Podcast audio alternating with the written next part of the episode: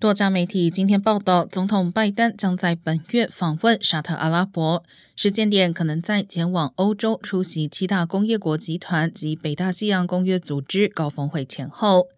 沙特稍早处理了拜登关注的其中两个问题，包括同意增产石油，以及协助饱受战争蹂躏的也门延长停火协议。沙特实质领导人三十六岁的王储穆罕默德·沙尔曼，二零一八年下令杀害异议记者卡舒吉。拜登昔日在竞选总统时曾表示，沙特应遭到国际唾弃。但一名政府高阶官员告诉法新社，如果拜登判定与外国领导人接触符合美国利益，而且这类接触可以取得成果，拜登就会这样做。